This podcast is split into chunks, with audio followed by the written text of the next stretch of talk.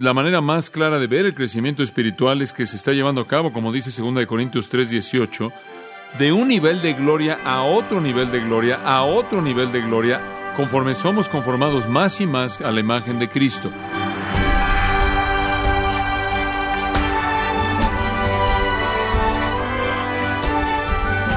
Estimado oyente, usted probablemente puede pensar en varias organizaciones que declaran que su misión es unir a los cristianos, darle a los cristianos una voz común.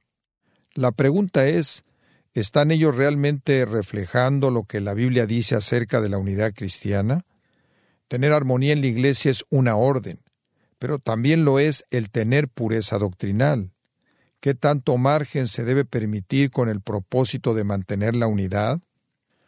Pues bien, hoy John MacArthur examina la cuestión de la unidad cristiana al continuar con su estudio titulado De regreso a lo elemental, ya sea que su preocupación acerca de la unidad sea debida a posiciones adoptadas por su iglesia o a una división en su propia familia, el mensaje de hoy hará su pensamiento directamente desde la Escritura, como lo veremos en gracia a vosotros. Ahora, le hemos explicado que, en esencia, el crecimiento espiritual es meramente un compromiso con vivir para la gloria de Dios. Y conforme usted vive para la gloria de Dios, el Espíritu de Dios entonces capacita el proceso de madurez espiritual y lo hace más y más y más como Jesucristo. Ahora, debemos vivir para la gloria de Dios. ¿Cómo hacemos eso? En primer lugar, glorificamos a Dios al confesar a Jesús como Señor. Allí es donde todo comienza. En segundo lugar, le damos gloria a Dios al apuntar nuestras vidas hacia ese propósito. Usted nunca glorificará a Dios a menos de que lo apunte en esa dirección. Debe tener eso como meta. En cuarto lugar, aprendimos que glorificamos a Dios al confiar en Él. En quinto lugar, aprendimos a partir de Juan 15.8 que glorificamos a Dios al dar fruto. Glorificamos a Dios cuando hay producto en nuestras vidas, cuando hay algo visible en lo que Dios está haciendo en nosotros. Y después, en sexto lugar, dijimos que glorificamos a Dios mediante la alabanza. El que sacrifica alabanza me honrará o me glorificará. También dijimos que glorificamos a Dios mediante la oración. Juan 14 dice que si pedimos algo en su nombre, Él lo hará, para que el Padre sea glorificado en el Hijo. Después dijimos, en noveno lugar, que glorificamos a Dios al proclamar su palabra, proclamar su palabra. Glorificamos a Dios al traer a otros a Él. Vimos eso en 2 de Corintios capítulo 4 versículo 15. La Biblia dice que Dios es glorificado cuando añadimos otra voz a aquellos que están agradeciéndole a Dios. Un onceavo punto. Y este es muy, muy esencial. Glorificamos a Dios mediante la pureza moral. Glorificamos a Dios por la pureza moral. Permítame mostrarle 1 de Corintios capítulo 6. Y quiero pasar ahí porque vamos a estar ahí por un tiempo. Ahora, lo que Pablo de manera precisa tiene en mente aquí es el área de la moralidad personal. Para mostrarle esto, quiero que retroceda al versículo 12. Primera de Corintios, capítulo 6, versículo 12. Y quiero que sigamos el flujo de este texto un poco, porque esto es tan importante. Y francamente, el día de hoy es tan esencial como cualquier cosa de la que podríamos hablar, porque vivimos en una sociedad, un tipo de sociedad tan, tan amoral. Y parecemos ser tan permisivos en esta sociedad y Pablo tiene una muy buena palabra para nosotros acerca de eso. Observe el versículo 12 del capítulo 6. Pablo dice, Todas las cosas me son lícitas, mas no todas convienen. Todas las cosas me son lícitas, mas yo no me dejaré dominar de ninguna. Después él dice, las viandas para el vientre y el vientre para las viandas, pero tanto al uno como a las otras destruirá Dios. Pero el cuerpo no es para la fornicación, sino para el Señor, y el Señor para el cuerpo. Aquí vemos la idea de qué está hablando. La fornicación es una palabra griega, porneia, de la cual obtenemos pornografía. Eso significa pecado sexual. Cubre todo pecado sexual posible. Pablo está diciendo, no debemos estar involucrados en pecado sexual. Y él da tres razones en este texto y quiero que las vea. Número uno, daña. Número dos, controla. Y número tres, pervierte. En primer lugar, observa el versículo 12, el cual acabo de leer. Y aquí Pablo nos dice que todas las cosas me son lícitas, mas no todas convienen. Todas las cosas me son lícitas, mas yo no me dejaré dominar de ninguna. En otras palabras, él está diciendo, en lo que a la libertad cristiana concierne, tenemos la libertad de hacer ciertas cosas, pero si fuéramos a hacer esas cosas nos dañarían, no serían buenas para nuestro bien, no serían algo práctico. Esta es la palabra sunfero. Literalmente significa unir. Y a partir de ahí, el significado literal llegó a ser aprovechar. Esto es, conviene, algo que me conviene, algo que es conveniente. Y lo que él está diciendo aquí es que son cosas que están bien, pero no son útiles, no son convenientes. Ahora Aristóteles usó la palabra, por ejemplo, en relación a la paga de los de los navegantes, la paga de los marineros y también el botín de los soldados.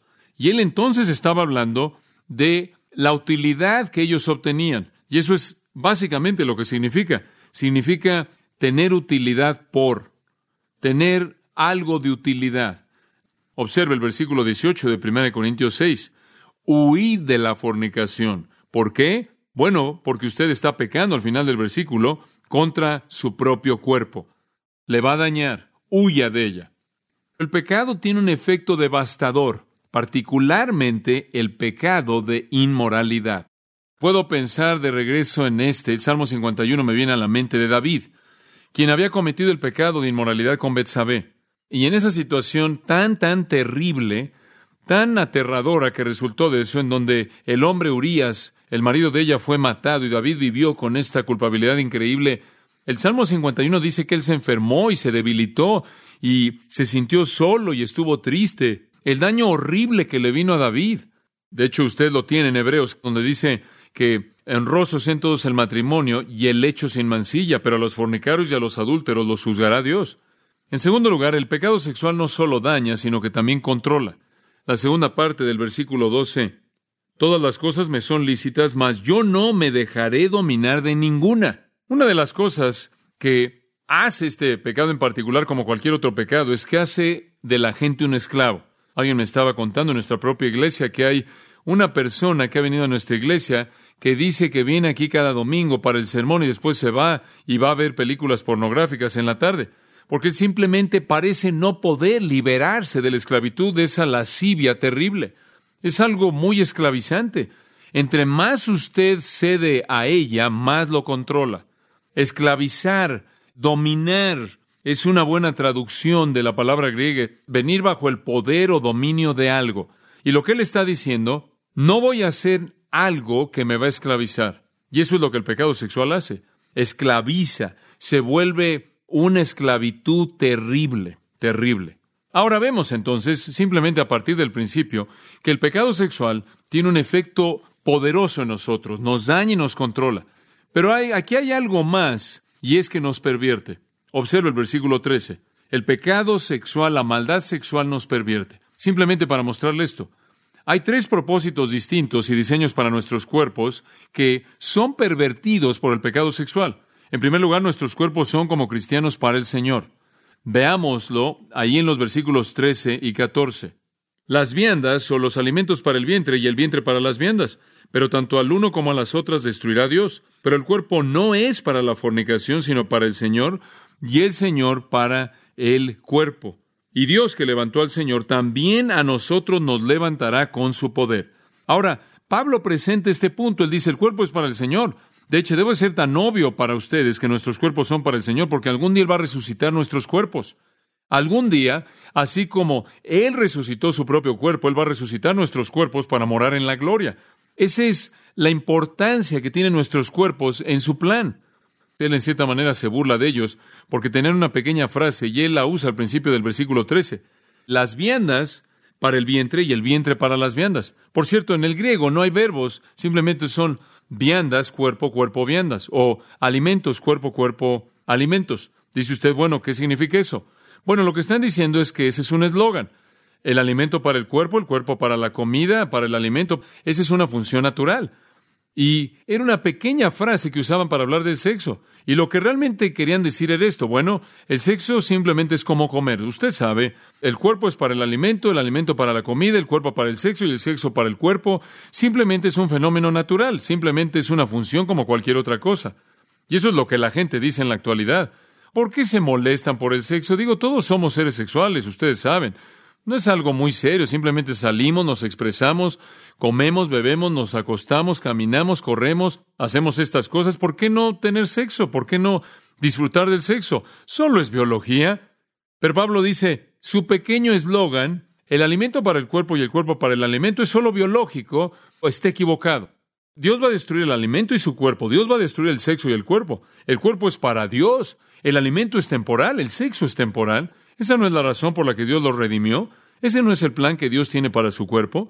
Si usted es cristiano, el plan que Dios tiene para su cuerpo no es sexo, es resurrección, es glorificación. ¿Y por qué entonces va a adulterar ese cuerpo que tiene ese propósito tan maravilloso y especial? Y eso es esencialmente lo que él está diciendo. Entonces el cuerpo en primer lugar es para el Señor, en segundo lugar es uno con Cristo, inclusive aquí y ahora. Observe el versículo 15. ¿No sabéis que vuestros cuerpos son miembros de Cristo? ¿No saben que su cuerpo en este momento es parte del cuerpo de Cristo? ¿Quitaré pues los miembros de Cristo y los haré miembros de una ramera? Oh, no, no, no, megenoito, el negativo más fuerte en el idioma griego. Que Dios lo prohíba, no puede hacer eso. ¿Qué? ¿No sabéis que el que se une con una ramera es un cuerpo con ella? Porque dice, los dos serán una sola carne. Pero el que se une al Señor, un espíritu es con Él. ¿Saben lo que sucede aquí? Usted es uno con Cristo. Usted se involucra con una ramera y ha hecho que Cristo sea uno con esa ramera. Eso es lo que está diciendo. Usted no puede actuar así. Por cierto, ¿quiere saber quién es una ramera? Esa es cualquier persona que tiene relaciones sexuales fuera del matrimonio, aun si están más bien comprometidos. Usted prostituye el propósito de Dios para el sexo. Eso es todo lo que significa. Entonces, nuestros miembros son miembros de Cristo, nuestros cuerpos son parte de su cuerpo y somos uno con Él y no podemos arrastrarlo y llevarlo a una relación vil sin afectar el propósito que Él tiene en mente. Y esa es la razón por la que en el versículo 18 Él dice, huid de la fornicación. Todo pecado que el hombre comete está fuera del cuerpo, pero el que comete fornicación, el que fornica contra su propio cuerpo, peca. Cualquier otro pecado viene desde afuera, pero este pecado emana desde adentro y revela una corrupción internamente. Entonces Pablo realmente está pegándole fuerte, dándole fuerte esto. Él dice, no pueden cometer este pecado porque son uno con Cristo, no pueden cometer este pecado porque Dios tiene otro propósito para su cuerpo. Y después, en tercer lugar, él dice, no pueden hacer esto porque su cuerpo es el templo del Espíritu Santo. Versículo 19. ¿O ignoráis que vuestro cuerpo es templo del Espíritu Santo, el cual tenéis de Dios y que no sois vuestros? Porque habéis sido comprados por precio. Entonces, como puede ver, debido a que el Espíritu mora en nosotros, debido a que somos uno con Cristo y debido a que Dios ha planeado una glorificación de nuestros cuerpos, no tenemos absolutamente nada que ver en involucrarnos en esto. Por tanto, versículo 20, y esta es la clave para nuestro estudio, glorificar pues a Dios en vuestro cuerpo y en vuestro espíritu. Interna y externamente no lo hagan y ni siquiera quieran hacerlo. Eso glorifica a Dios. Permítame darle un doceavo, y quizás tenemos tiempo solo para un último al final. Glorificamos a Dios por la unidad, y esto es muy importante. Glorificamos a Dios mediante la unidad. Aquí tenemos otro elemento muy importante en el crecimiento espiritual. Esta es otra clave, y es esta. Crecemos, ahora mucha atención aquí, subraya esto, crecemos más rápido cuando no tenemos que crecer solos, cuando somos estimulados. Como dicen Hebreos, cuando nos estimulamos unos a otros al amor y a las buenas obras. Tenemos en el cuerpo de Cristo dones espirituales, ¿correcto? para ministrar a otros, para que ellos nos ministren a nosotros, para estimular el crecimiento. Ahora permítame mostrarle esto en Romanos, capítulo 15. Dios es glorificado en la unidad de los santos. En Romanos 15, versículo 5. Pero el Dios de la paciencia y de la consolación nos dé entre vosotros un mismo sentir según Cristo Jesús. En otras palabras, quiero que se lleven unos con otros. Quiero que sientan lo mismo uno hacia otro. Quiero que tengan la misma, el mismo sentir, la misma manera de pensar en el cuerpo de Cristo, una unidad maravillosa. Versículo 6. ¿Para qué? Y ahí está esa cláusula de propósito de nuevo. Para que unánimes, esto es para que piensen igual, a una voz, para que hablen igual, glorifiquéis al Dios y Padre de nuestro Señor Jesucristo. Como puede ver, Dios es glorificado en la unidad de la iglesia, en la unidad de los creyentes. Este es algo esencial. Glorificamos a Dios en nuestra unidad. Una gran, gran verdad. Dios no espera que luchemos a lo largo del camino de la madurez espiritual solos, pero Él espera que nos movamos junto con otros, en la compañía unos de otros. Así es como glorificamos a Dios. Por tanto, dice en el versículo 7, recibíos los unos a los otros. Después de todo, Cristo nos recibió. ¿No es cierto? ¿Y somos mejores que Él? ¿Tenemos un estándar más alto para nuestro grupo que el de Él? ¿Por qué? Para gloria de Dios. Ahora esto es muy importante. Debemos estar interactuando. Nadie crece en un vacío. Nos necesitamos de manera desesperada los unos a los otros. Crecemos por la unidad. ¿Sabe usted por qué? Por ejemplo, una ilustración. En mi vida he encontrado que entre más cercano estoy al círculo de personas que me rodean, más fácil es para mí vivir una vida justa. ¿Sabe por qué? Porque el círculo me hace responsable, ¿no es cierto? Cuando tengo un círculo de amigos piadosos que yo amo, que están cercanos a mí, me hacen rendir cuentas, mantienen mi vida en su perspectiva. Y si algo no está bien, ellos lo señalan y eso me forza a alinearme. Estoy tan contento porque Dios me ha dado una familia.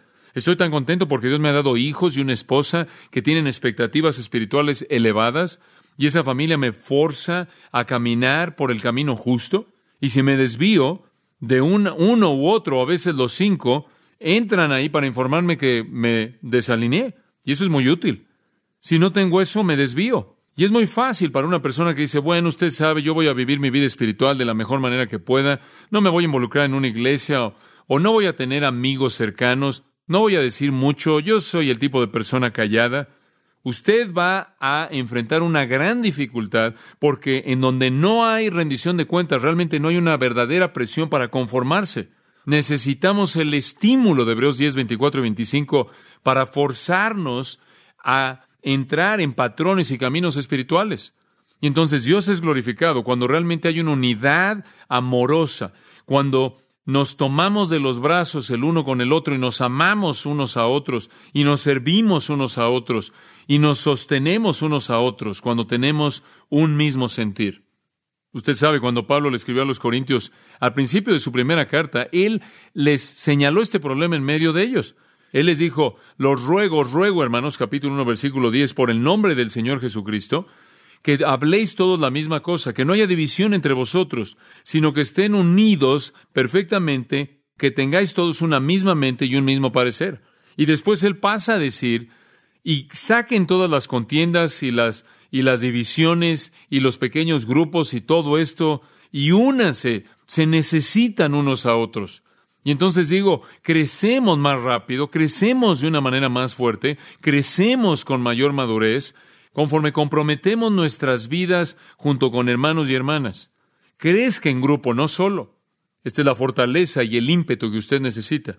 Ahora, el último punto que quiero darle va de la mano con este. Es parte del doceavo, eh, o podría ser el treceavo si usted quiere, pero me gustaría que me acompañara brevemente a otro pasaje de las Escrituras, y este es al final de Primera de Pedro en el capítulo 4. Y apunta a otra manera en la que glorificamos a Dios.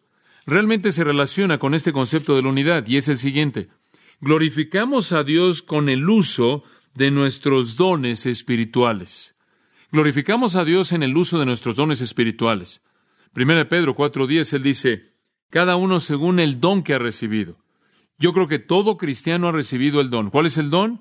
Es, esa capacidad que el Espíritu de Dios le ha dado, esa combinación de dones espirituales que se reduce en ese don único que usted recibe.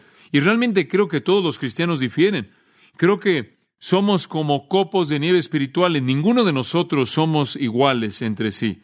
Y creo que el Señor toma las categorías de dones, como se enlistan en Romanos 12 y 1 Corintios 12, y a partir de esa categoría de dones, algunos lo numeran entre 11 y 19, dependiendo en cuáles incluye o cuáles deja fuera. A partir de esa breve lista de dones, el Señor une, combina, los mezcla en una combinación que se convierte en un don único de un creyente como individuo.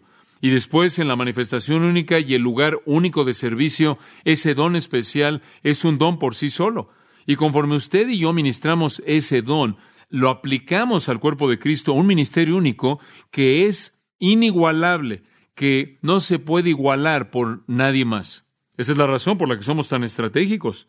Entonces él dice, cada uno según el don que ha recibido, ministrelo a los otros, como buenos administradores de la gracia multicolorida de Dios. Si Dios ha mostrado tanta gracia en darle un don a usted, úselo.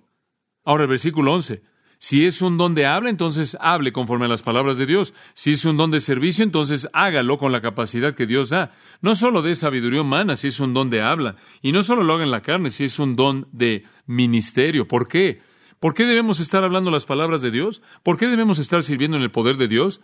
Para que en todo sea Dios glorificado a través de Jesucristo, a quien sea la gloria y el imperio por los siglos de los siglos. Amén. En otras palabras, use su don no para su propia gloria, sino para la de Dios.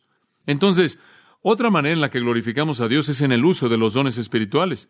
Y conforme usamos nuestros dones espirituales ministrándonos unos a otros, eso produce unidad en el cuerpo. En esa unidad de ministerio mutuo somos estimulados al crecimiento espiritual. ¿Se da cuenta? Entonces realmente estamos resumiendo nuestro pensamiento entero con esto. A lo largo de esto hemos estado lidiando con elementos individuales. Hemos estado diciendo, por ejemplo, usted crece espiritualmente al confesar a Jesús como Señor. Usted crece espiritualmente al apuntar su vida hacia ese propósito. Usted crece al confiar mediante el fruto, mediante la alabanza, mediante la oración. Usted crece al dar testimonio, al proclamar la palabra. Usted crece por la pureza moral. Usted crece por todas esas cosas. Pero cuando llegamos a este pensamiento final, usted no crece solo. Usted necesita el ambiente de rendición de cuentas y ministerio mutuo para producir el tipo de crecimiento que el Espíritu de Dios quiere ver en su vida. Y entonces la Biblia nos dice que debemos crecer. Ahí es donde todo comienza. Comienza con un mandato. Segunda de Pedro 3:18. Antes creced en la gracia y en el conocimiento de nuestro Señor y Salvador Jesucristo. Ese es un mandato. O decimos sí o no. Si decimos sí, Señor, quiero crecer, no quiero no quiero estancarme, quiero madurar, quiero conocer la plenitud de la bendición, quiero comprenderte como alguien que es maduro y puede concebir tanto como es posible para mi mente limitada. Señor, quiero ser tan útil como puedo ser. Quiero estar viendo tu poder en un gran despliegue como sea posible. No estoy satisfecho con vivir a un nivel bajo. Quiero estar en la cúspide. Si decimos eso, entonces decimos, ¿cómo llegó ahí? Y la Biblia viene a nosotros y nos dice, viva su vida para mi gloria. Y nos da un camino que seguir. Y conforme seguimos ese camino y somos animados por otros creyentes, llegamos al lugar de la verdadera madurez espiritual. Y eso es lo que Dios quiere en nuestras vidas. Ahora, permítame concluir nuestro estudio con este pensamiento. Conforme usted y yo vivimos para la gloria de Dios, ¿qué es lo residual? ¿Cuál es el resultado? ¿Cuál es el efecto? ¿Qué es lo que obtenemos de esto? Y entonces regresamos a donde comenzamos. David dijo en el Salmo 16, 8 y 9, a Jehová he puesto siempre delante de mí. Ahora, mantenga eso en mente. En otras palabras, David dijo, vivo para la gloria del Señor. Y después él dijo, por tanto se alegró mi corazón. Ahora, ¿cuál es el resultado de vivir una vida para la gloria de Dios? ¿Cuál es el resultado de la madurez espiritual? Es gozo. Mi corazón se alegró. Eso es lo que Dios quiere hacer en nuestras vidas. El catecismo lo expresó correctamente. Dice esto, ¿Cuál es el fin definitivo primordial del hombre? La pregunta. La respuesta dice, el fin supremo del hombre es glorificar a Dios y disfrutarlo para siempre. Dios quiere, de acuerdo con Efesios capítulo 2, versículo 6, derramar su bondad en nosotros a lo largo de la eternidad. Dios quiere descargar en nuestras vidas gran gozo. Y yo creo que el gozo es una consecuencia, el resultado de una vida que está progresando espiritualmente.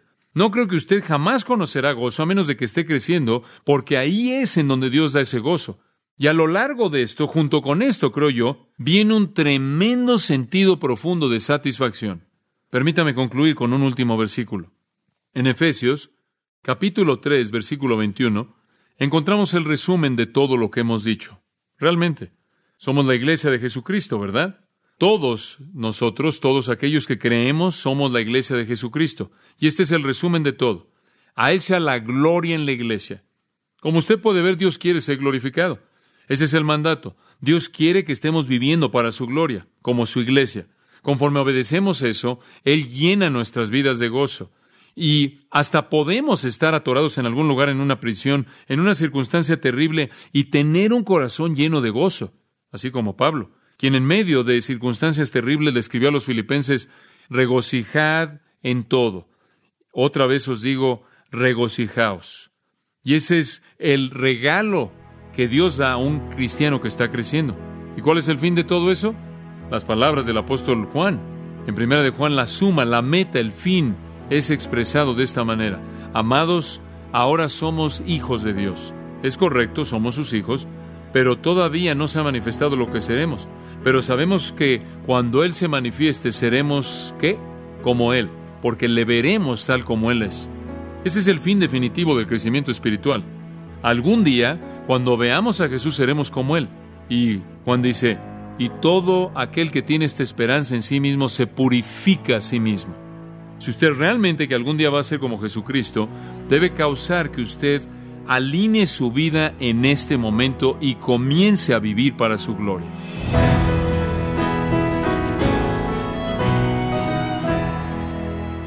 De esta forma, el pastor John MacArthur concluye su estudio titulado De regreso a lo elemental, el ABC de la vida cristiana. Y estimado oyente, le invitamos a visitar nuestra página en gracia.org donde podré escuchar este y todos los mensajes de esta importante serie de Regreso al Elemental, completamente gratis, así como acceder a todos los recursos que tenemos disponibles para su crecimiento espiritual. Y estimado oyente, recuerde que tenemos disponible el libro A solas con Dios, un estudio acerca de la oración de Jesús, que puede ayudarle a profundizar en su entendimiento de esta importante disciplina, mientras le ayude a mejorar su vida de oración. Puede adquirirlo en nuestra página en gracia.org. A solas con Dios, escrito por el pastor John MacArthur. Si tiene alguna pregunta o desea conocer más de nuestro ministerio, como son todos los libros del pastor John MacArthur en español, o los sermones en CD, que también usted puede adquirir, escríbanos y por favor mencione la estación de radio por medio de la cual usted nos escucha en gracia a vosotros. Es importante conocer no solo el país y ciudad de donde usted nos escucha, sino también la radio. Para quienes contactan nuestro ministerio por primera vez, pueden solicitar una copia del mensaje de promoción sin costo alguno, un mensaje por oyente únicamente.